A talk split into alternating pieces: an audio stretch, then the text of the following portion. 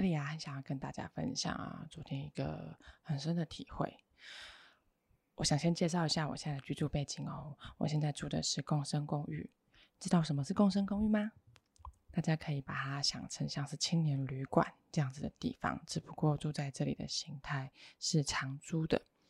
也就是说啊，你会和不认识的人啊，可能共用一间房间，还有共用所有的公共空间。可能一起用厨房，一起用客厅，一起用书房，一起用浴室等等。嗯，也可以把它想象成大学宿舍。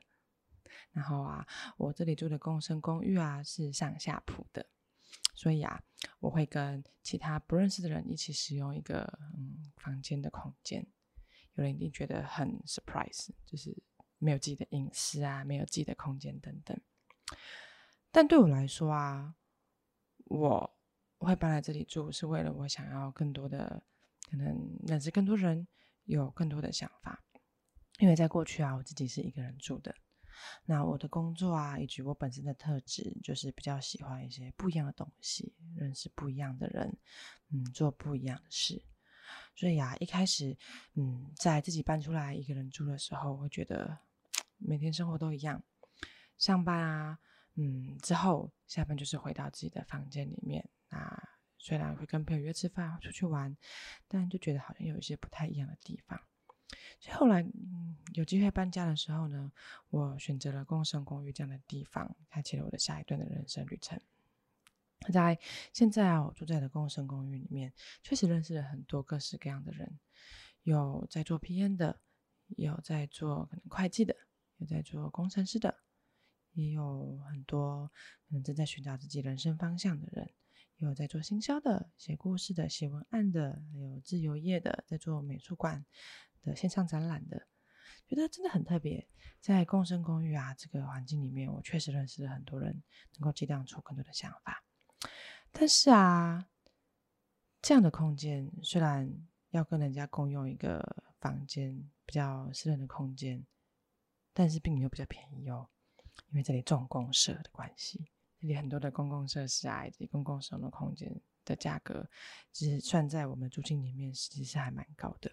所以对我来说啊，这是我的考量点之一，我考虑要搬家的嗯原因之一。但是对我来说啊，我觉得搬离这个地方，我会不会就失去了交友圈，就失去了很多可能可以一起。啊，生活啊，这样子一些环境呢，我一直在考虑这点。但是啊，我现在住的共生公寓是离我的公司有很大一段距离的，我要骑车将近四十几分钟才能够到我现在的公司里面上班。再加上嗯，交通时间啊，然后通勤时间、我的睡眠时间等等等，考虑下来之后啊，我一直在考虑是不是要换房间。嗯，或者是换整个住宿的一个位置，这样子换整个地理环境。我一直一直在考虑这点。我想搬去更便宜的地方，让我的生活啊、财务状况可以更游刃有余。但是我又不想要放掉我的交际生活圈，那我到底该怎么做？我一直在考虑这个问题。但是啊，在前阵子啊，我觉得真的都会有。自己人生当中最好的一样安排出现，真的还蛮神奇的哦。我在考虑这件事情的时候，在可能过一个月，我就要给我现在共生公寓的这些物管公司回应说，我有没有要续约了。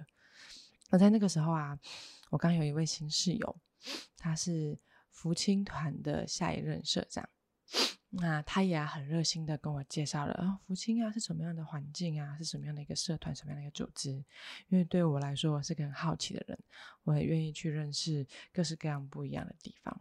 所以他在分享福清团啊，是以可能服务为宗旨啊，然后更多的认识彼此，呃，对于彼此的可能工作上有一项能够给予帮助的这样一个组织，会办很多对社会性啊，对嗯可能工作啊，对于。人啊，生活啊，社会啊，都很有帮助的这样一个组织。有时候我很有兴趣，所以我就开始参加了第一次的他们所一起办的活动。然后在那去参加这样子活动之后，发现那边真的有很多可能跟我想象中不一样的人在那边一起办活动啊，一起生活啊，也有是一起啊，一起，嗯，可能出去玩。但是出去玩呢，也不是只是出去玩，大家会一起彼此分工合作。我觉得对我来说，那是一个，好像是一个可以认识更多不一样人的环境诶。所以啊，我后来因为这个室友的关系，所以我就不害怕搬离现在的地方了。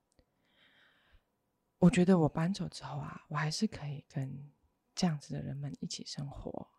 一起办活动，参与社团活动，一起去打球等等的，不会因为我搬离共生公寓就失去了我可以认识新的人、做新的事情这样子的环境。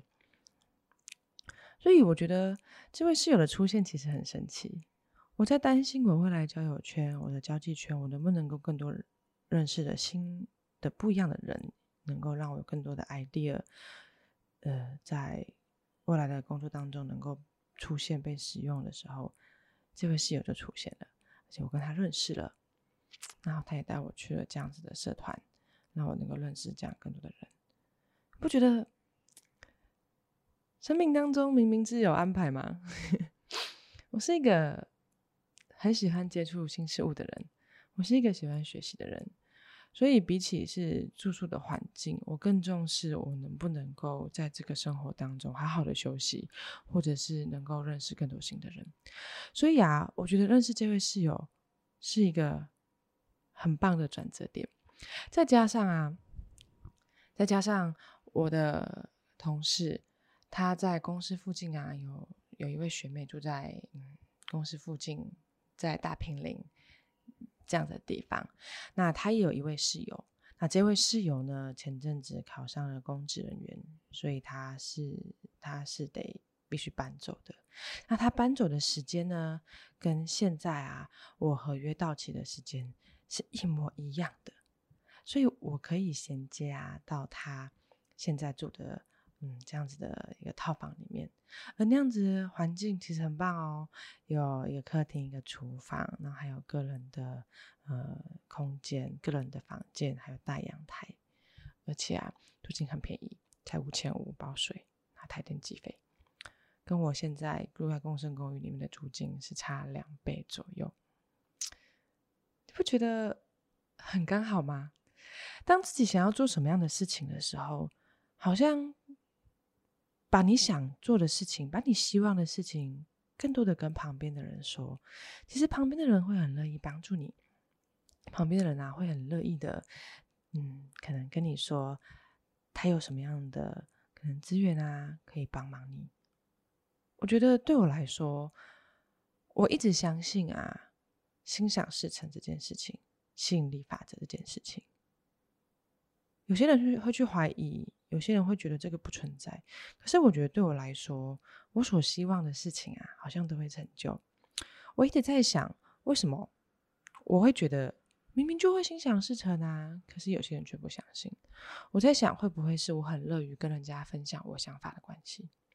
当自己更多的愿意开口跟别人说你所希望的事情、你的愿望、你所盼望的事情，其实旁边的人都会默默的听。所以啊。我即将进入啊下一个人生阶段。一开始在决定这样做之前，其实很害怕，但是我觉得也可能冥冥当中自有安排吧。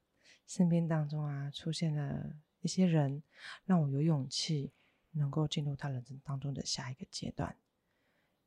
原本很忐忑不安，原本很彷徨，有点害怕，但是我觉得这些人的出现，让我啊更多的有勇气。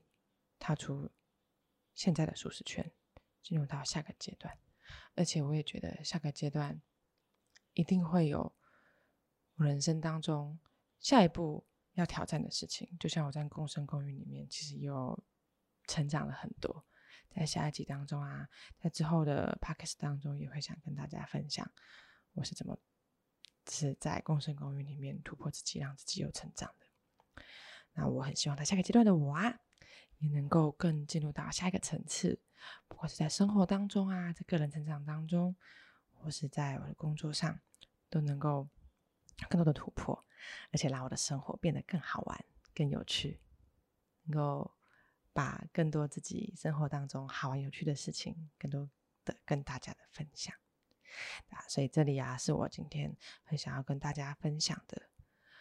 心想事成是会发生的，只要你想的话，只要你愿意开口跟旁边的人分享的话，一定会心想事成的。